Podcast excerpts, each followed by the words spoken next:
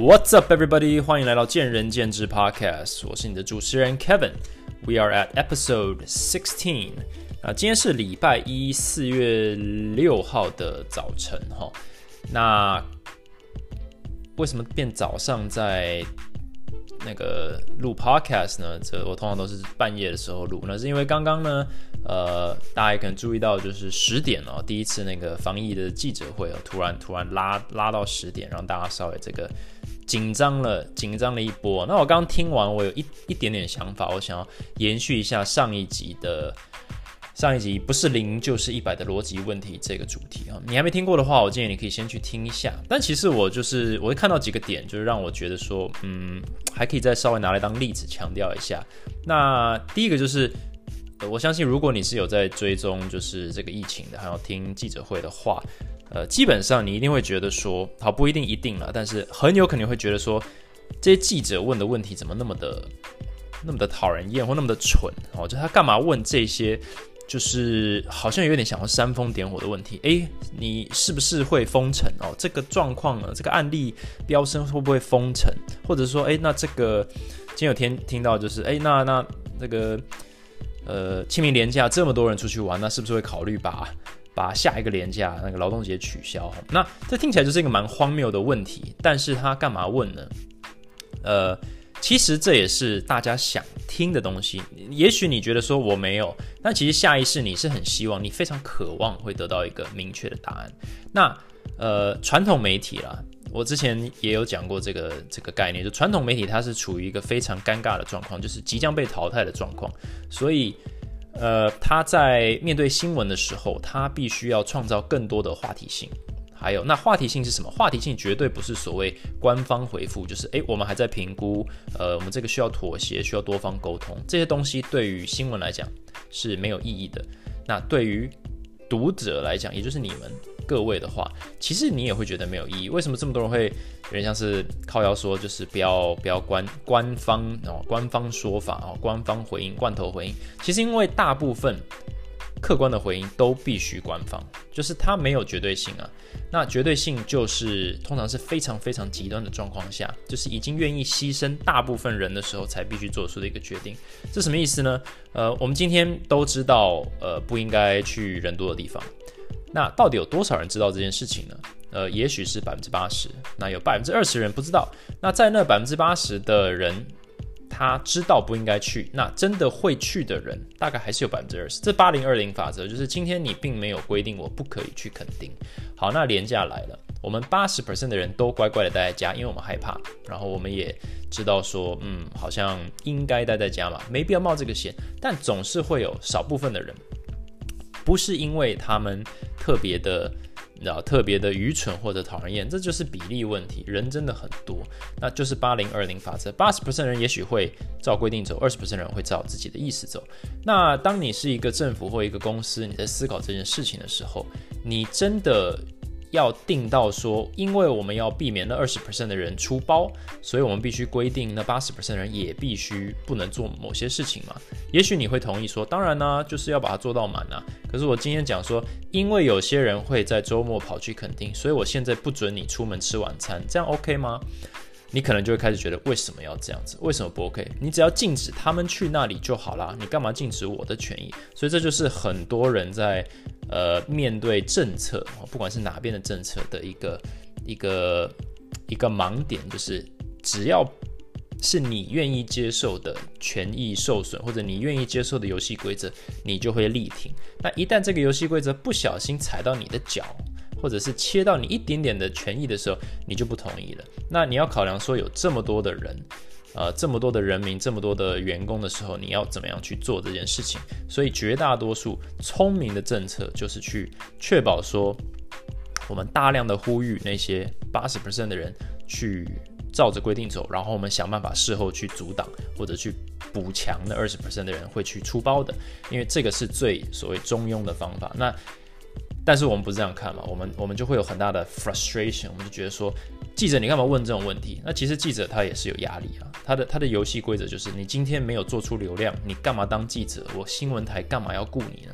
所以你就是得去问出一些有话题性的东西，因为人民人就是想要听一百或零，不要跟我讲我们还在做妥协，我们还在做沟通，我们有很多配套，这些东西都不吸引人，所以我们对于他们会有一种呃 frustration，一种挫折，但其实就是我们自己的需求，我们就是想听这种东西，那他们也知道，因为我们的消费就是就是就是告诉他们说新闻就是要这样做啊，所以其实我们也不能免责。那另外就是政策出来的时候，我们觉得哇，怎么模棱两可，什么都还在评估，为什么不能一次到位哦？其实这就是这也是因为事情不是那么单纯嘛，不是八零二零法则就是世界的一个定律啊。如果你不确定是什么意思，或者不熟悉这个概念的话，我建议你可以去。有一本书就叫《The Eighty Twenty Rule》，就是非常好的一本书。那呃，非常建议大家去看一下。这样，OK，呃，今天不是要继续讲上一个主题，我今天其实有一个明确的主题啊，就是健身产业到底在夯什么？那我现在已经开始了一个创业大小事的系列，那我会讲非常多我认为有趣、重要，然后基本上尽量循序渐进的了，就从从创业资金开始，一路讲到就是什么人员管理、团队精神这些东西的。那呃，我也一定会讲到很多人在 Q&A 里面会问我，就是诶，我该不该当教练啊？新手教练的建议啊？那我自己也是开健身房的，所以。这一方面的大小事，我肯定也是迟早都会谈到。那我干嘛又突然在想要开一个这个主题来讲？我就是想要比较宏观的刷一遍这个概念好了，稍微分享一下我我的一些想法啊。所以这个这个这一集会讲多久？其实我不太确定，也许很快就结束了。嗯，anyways，呃，健身产业在夯什么？要从就是。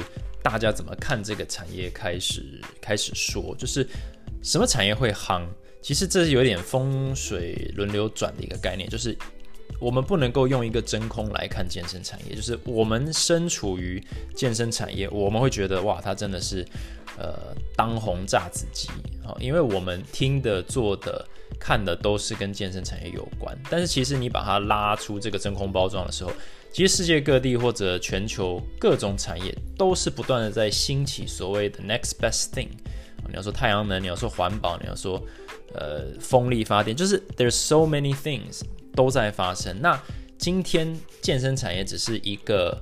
其中一个，对，它会兴起，它也会没落，那它也可能兴起，然后趋于平稳，那这都会发生在任何产业都会发生，只是是不是现在而已啊？这个这个 cycle cycle of life 一定会发生。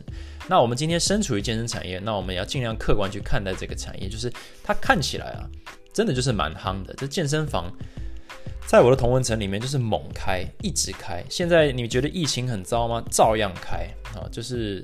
大家都非常冲，那我们先把它拉回源头，就是要开需要钱啊。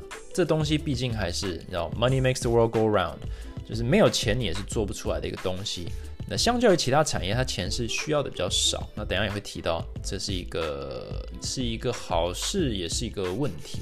但是总而言之，你就需要钱。所以我们先讲，你该或不该投资健身产业。你今天。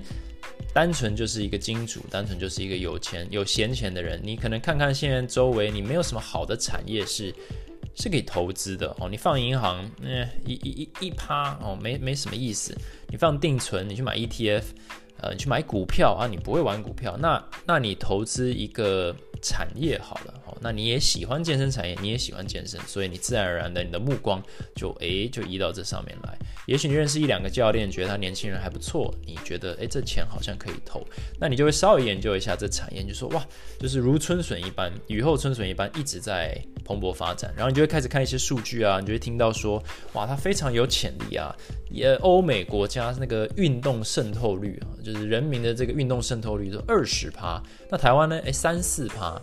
哦，那那哇，还有五嗯五倍哦六倍的这个这个翻翻倍成长的几率，那等于说现在健身房根本就是呃人满为患嘛，这个渗透率根本还没沾到边呢，所以你就会觉得说，都它很有很有潜力。那另外就是大家不都想要更健康嘛？那随着医疗进步啦，概念啊，健身观念普及，这个大家肯定会想要运动嘛。那对，所以这个就是种种的。呃，一些因素就是让你觉得说健身产业是非常值得投资的，这些都没有错。那我今天也没有要说服你说不要投资哦，非常欢迎来投资。呃，只是说 我们可以稍微看一下，就是新兴产业非常多。你今天真的选择健身产业，这个新兴产业的投资的主因是什么？因为你觉得它相对来说最好赚吗？那如果是这样的话，你真的需要客观评估，说那其他产业你了解吗？你不能因为你认识健身产业，你就是有点像是带着这个。我不知道怎么讲，就是带着放大镜吗？就是只看得到，就是 tunnel vision，只看得到呃健身产业这件事情，然后把其他的东西都物化，然后就无限放大健身产业的好。那我觉得这个是呃需要去思考的一个点。另一个就是它看起来很很很有潜力，没有错。你光讲渗透率这一块，但是你要了解说中西文化它它的从。我们从小开始建立的所谓运动观念，会健身文化、运动员文化，呃的这一个本质是有一点差异的，或者很大的差异的。在美国，呃，我是在台湾长大的，所以我非常了解，就是以前的 我到国三毕业嘛，我非常了解，就是所谓体育课是在干嘛，或者体育课是多么的不受重视。或者是啊，甚至社团活动、户外活动，这个可取代性哦，可替代性是极高的，完全就是最后顺位啊。那我们也知道嘛，体育班、放牛班，或者是嗯。校队他们的在课堂上或者是在学业上的地位，还有老师是怎么看待的？这个是非常明显的，就是一个台湾的或者是亚洲的一个文化。但在美国的话，运动这件事情，或者是给予你机会或时间运动这件事情，其实是蛮理所当然的，就是基本上就上到一两点就下课。那你两点之后你能干嘛呢？其实，要爸妈还没来接你，或者是大家都出去打球的话，你基本上你就算不喜欢运动，你也是把时间花在教室之外哦，at least 是在太阳底下跑来跑去。你要坐在树下，OK，至少你是跟大环境，呃，你是跟环境是有点像是接轨的。所以这个就是有点像生根在你要说外国人或者是呃欧美西方国家的 DNA 里面，就是不应该花那么多时间在室内。啊，所以他们在比较小开始的时候，对于这个活动量的这个接触也比较高，所以我很喜欢说这个完全没有科学根据。我很喜欢说，我去美国的时候，那些动作真的是在重训哦，健身房里面的动作真的是烂到奇烂无比。就台湾的教练的水准，还有我们的健身的水准哦，一般人的重训动作品质，哦不敢说很好，但绝对是。好过于美国的平均，就是那些动作真的是奇烂无比，就是千奇百怪，我都都会吓到。但是有趣的是哦，他们就是不会受伤。相对来说，他们就觉得这动作我就练，我给我给你推到蹲到两百，我都不会痛啊。我骨盆翻到飞起来，我就就不会痛啊。但是在台湾，哎，不一样哦，因为我们太小开始就是坐坐在。呃，坐在坐在办公室，呃，坐在教室里，然后以后坐在办公室里，所以可能从十岁开始就已经没有运动习惯了，所以就真的很容易就是爆掉这样。那这样整个文化建立起来的时候，渗透率高本来就正常了，因为就算你不爱运动，你也认为你该去动一动，或者你也有机会去动一动，所以基本上渗透率一定高。那你要把台湾这个三趴五趴渗透率一路推到二十，去实现你认为这个四倍的投资报酬率的话，是有难度的。这个不是你开了健身房就等着钱从天上掉下来，而是你必须生根去改变整一个。你要等这整个台湾的健身文化或运动文化或看待运动的眼光、社会眼光去改变以后，你才有机会去兑现你所谓的这个投资报酬率。所以这部分你必须客观去考虑。那另外就是。大家就是健康意识会越来越高啊，健康意识会越来越高，那肯定大家就想去运动嘛。我觉得这个也是一个 fallacy，就是你不能可能直接 A 等于 B。那个健康意识变高，大家不见得会直接想要去运动，因为你还得说服他们运动等于健康，对不对？他可能只是呃，可能只是更多人去研发出更好的保保养品，或者是药物，或者是医疗。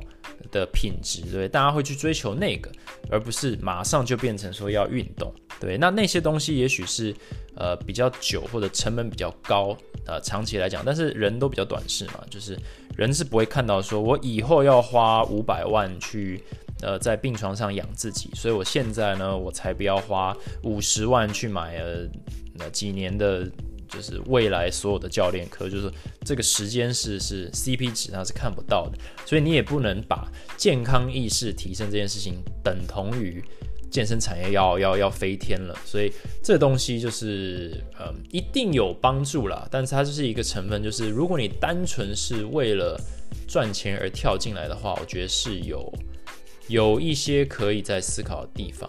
那当然，有钱进这个产业，对这个产业绝对是好事啦。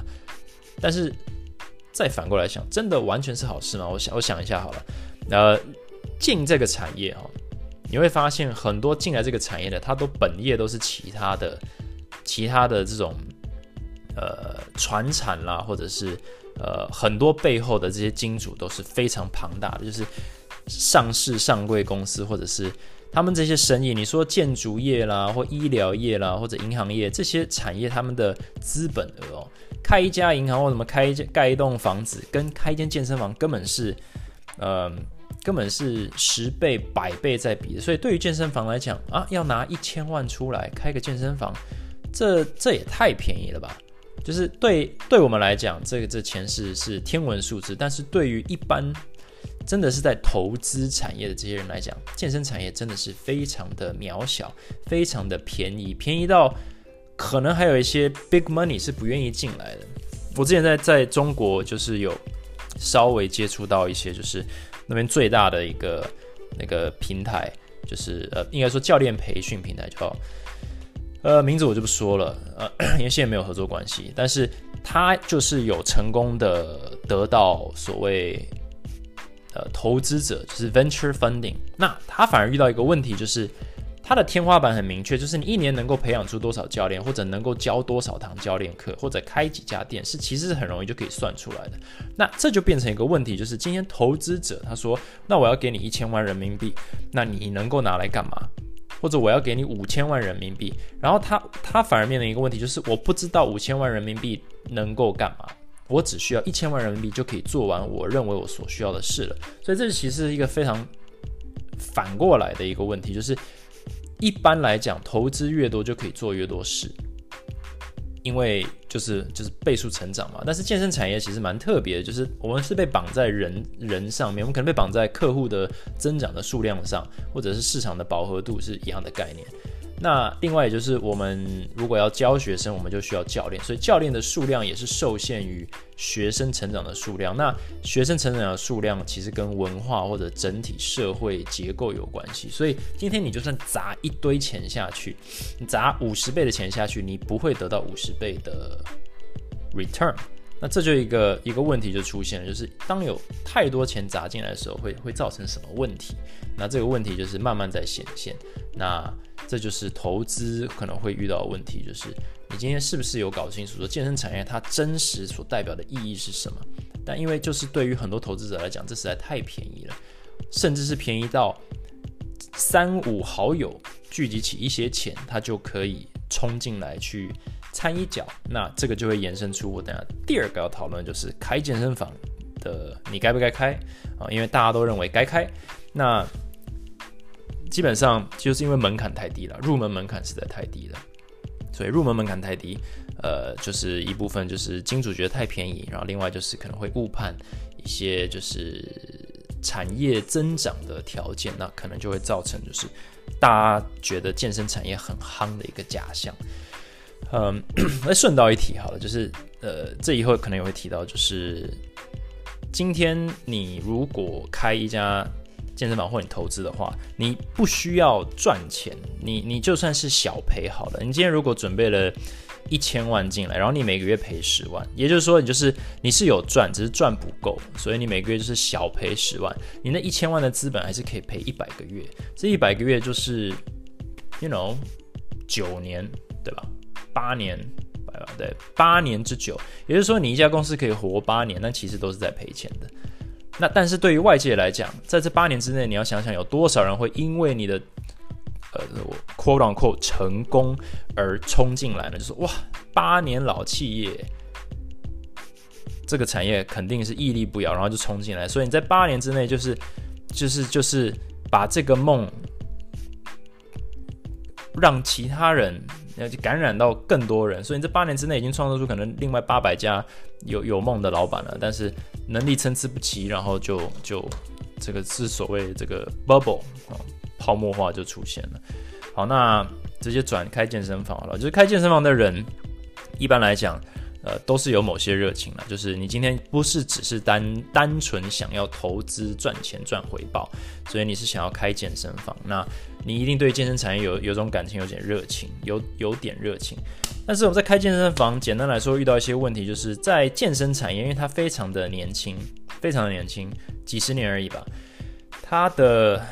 制度其实非常的不健全。你要说法规不健全，你要说你要说过去的可学习的经验不健全，还有就是样本不够多。就是比起其他产业，你要看到所谓健身房公司的样本数真的是非常非常的少，然后也非常非常的单一。就是在这个产业里面的成功啊，营业模式其实是非常。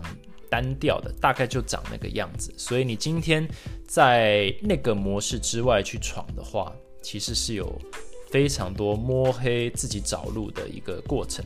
那这会造成一个，你一个非常年轻的产业。它的制度就年轻，它有非常多的 freedom，也就是非常多的自由，所以不管在哪一个层级，不管是在呃管理的层级，或者是工作主管，甚至是教练的层级上，都是非常的 free。相对于其他已经成型的公司，就我自己的经验来讲，你在那种大公司，Amazon，呃。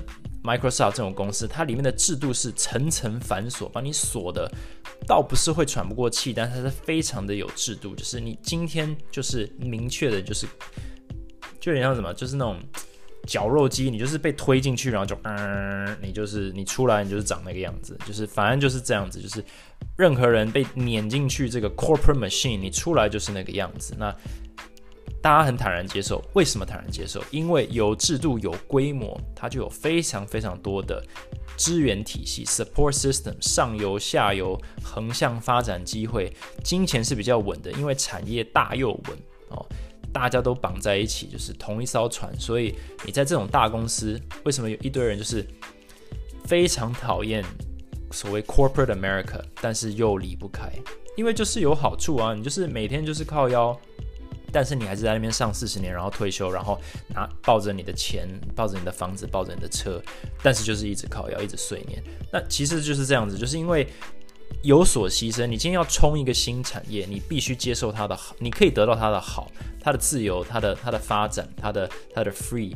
Freeness，但是你也要拥抱它的不好，也就是它的钱是比较不稳的，它的钱是比较没有保障的，它的未来是比较不清楚的，它的制度是比较不明确的，在零和一百之间做事情的几率是高的，所以你必须要能够承受这种挫折感和不确定感，因为是你选择去当拓荒者，去把它开出来，所以这个是很多经营者他可能没有想到的事情，就是他觉得说开公司这个。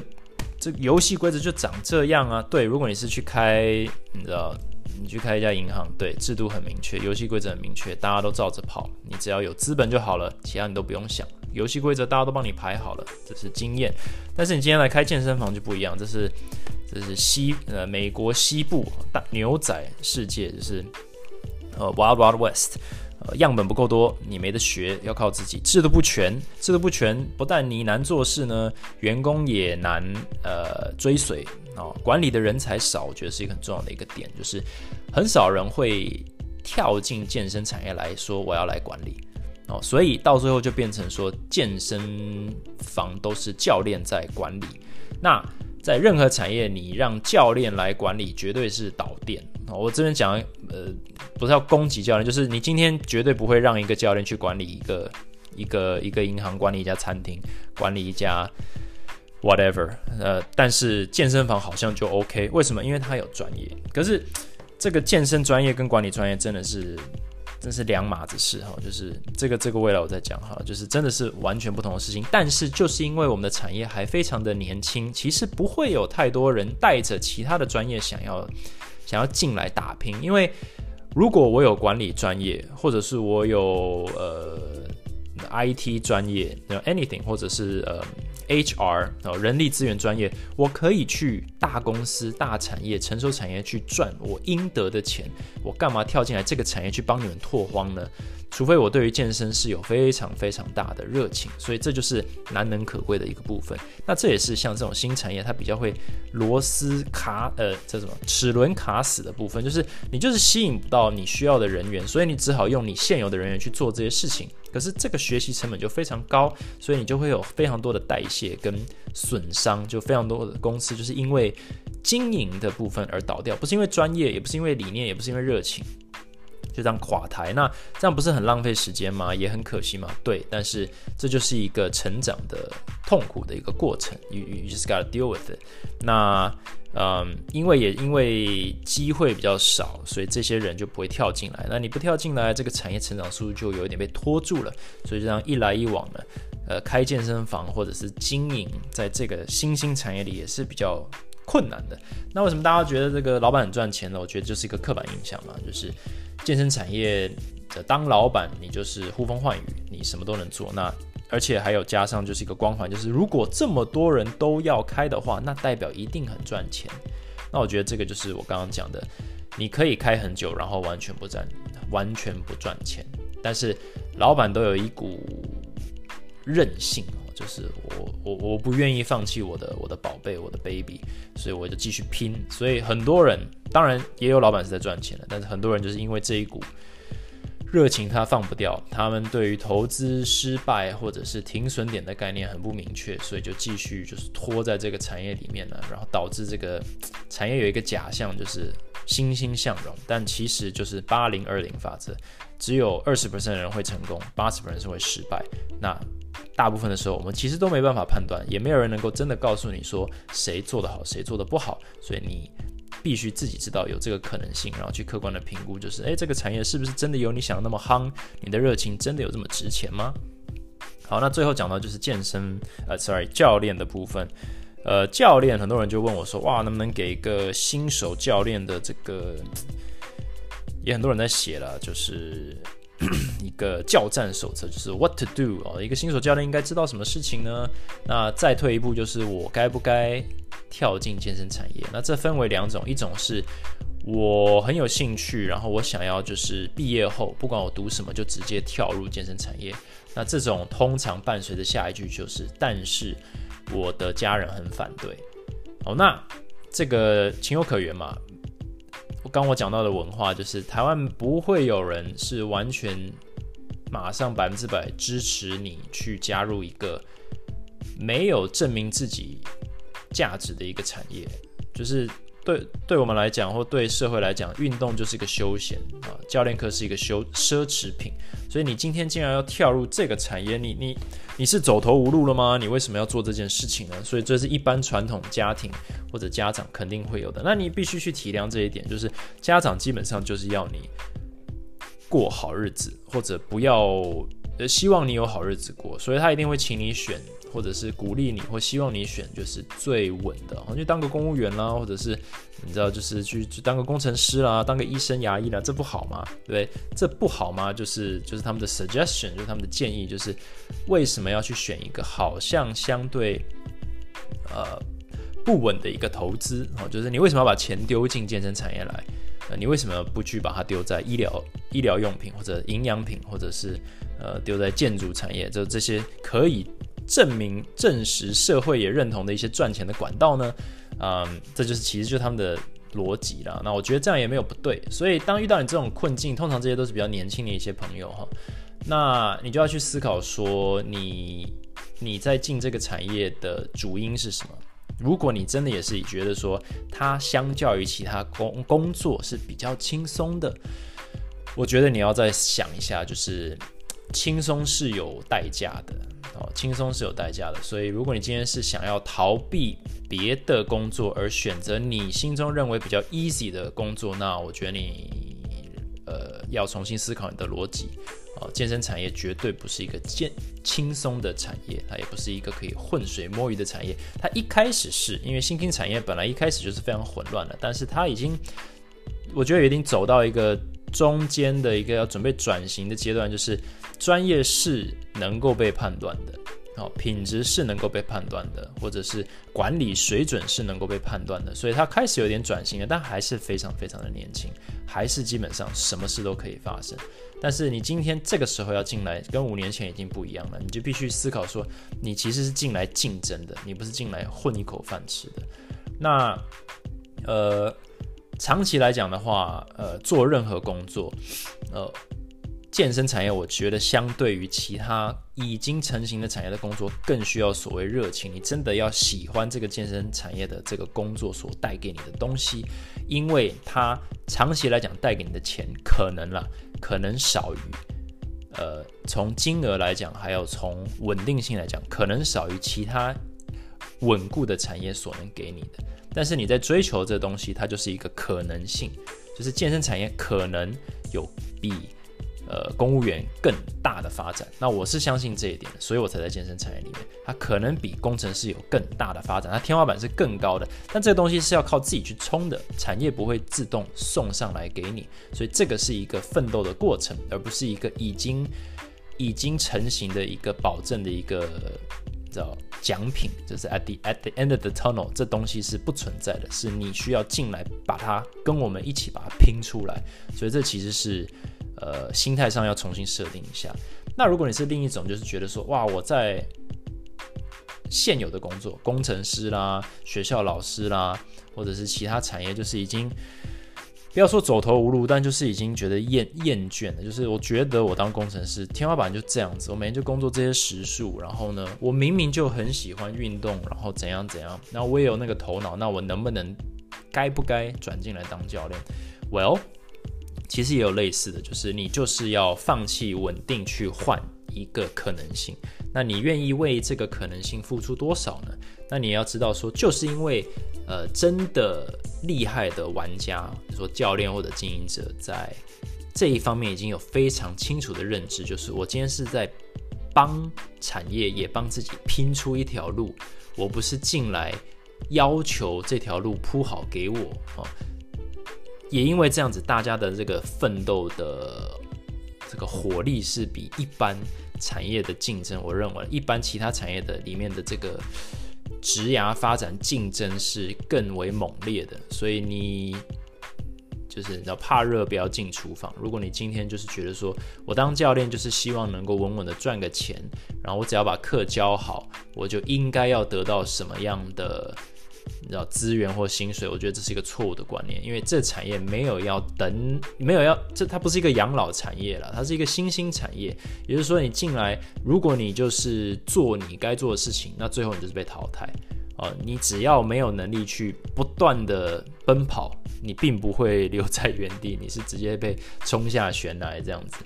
嗯，所以它其实是压力比较大的一个产业。那呃，这会吸引到一些非常有抱负也有能力的人进来，哈，呃，这个叫做试试身手，呃，但是也有很多人就是可能不小心以为，呃，这个是一个逃避的地方，哦，逃避现实的地方的一个一个世外桃源。那我觉得这样也不太对。那产业也因为需要成长，它会自动淘汰这些认为这是一个养老产业的人。那整个整个产业它在爆炸性的发展，呃，不一定是规模，但是应该是所谓呃成熟度，就是大家对于健身产业的认知，它所带来的价值，它可以带来的价值，还有它可能可以发展的这些，呃，就是。枝叶啊，就是一棵树干，现在大概长出一个根来了，一个树干来了。那它这个枝叶正在成型的过程当中，其实是就是靠人才的灌输进来，还有靠大家对于这个产业有清楚的认知，才能把它推出来。所以你要说在这个状况下，教练能不能赚大钱？可以，但是目前赚大钱的方式，我个人认为都是稍微比较短视一点，算是在呃，算是在消磨。应该说，在吸收或使用现有的资源，但它并不是在帮产业投资成更好的未来，所以我不认为那是一个完成体。也就是说，目前产业里当教练最赚钱的这些模式，都是在消耗资源，它不是在培养资源。所以这部分我还我还不认，我们还我们我不认为教练走到了就是一个稳定薪资的一个一个一个。要阶段了，所以还有很多需要努力的地方，才能够真的是让大家用健康稳定的方式，可以不断的成长所谓收入的部分。那其实这也就衔接到，就是如果健身房的管理者，其实我们也还没有走到那个阶段，所以也是还有很多努力的地方。那当然，金主投资的这个观念也会影响，毕竟这是呃最大宗的金流灌输在这个产业里，所以产业要发展肯定需要大量金流，只是进来的这个心态跟角度也很重要。呃，如果只是想要赚取报酬率的话，那对产业其实长期来讲不是最好，因为它其实是想要把东西从产业里拿拿走这样子。All right，呃。所以这个这个主题我大概就是讲到这里，就是健身健身产业到底能不能赚大钱？那我觉得大家一概的认知都是是，但是其实赚大钱或小钱，这个其实这个概念或者什么叫大钱跟小钱，我觉得真的就是非常的见仁见智，看你是什么角色，然后你是是以什么立场去切入这个产业。但我觉得整体客观来讲，就是新兴产业它就是非常的模糊，所以。在模糊的游戏规则里面，一定有人可以赚钱，一定有人赔钱，那也一定有人误会了他能够赚多少钱。那我觉得这大家都要细细去思考一下。那未来那些主题，比如说创业的困难啦，或者是关于呃刚刚讲到一些主题，什么新人教练的这些，嗯。呃，有没有什么心法可以帮忙大家成功？这个我一定都会再讲。但是今天这个主题就先讲到这，希望没有太模糊。那如果你对这一集有什么问题啊，就研有点像激发你一些想法或者一些疑问啊，那欢迎 欢迎到哦那个 Apple Podcast 那边去留言，好，顺便留五颗星，谢谢。然后呢，呃，或者到我的 IG 小老鼠 Talks with Kevin 去那边的留言也 OK，我两边都会看。然后我就尽可能的把它集中成一集来回答，或者是真的我觉得集中到足够的不同种类的问题，我再弄一个 Q&A 专辑好了。因为目前很多问题都是重复的，我就想说，那我干脆就整理成一集来讲这样子。All right，那希望大家这一周呢都能够呃就是平安度过，然后呢大家一起继续防疫加油这样子。All right，have a good week，我们下一集再见。Thanks for listening，拜拜。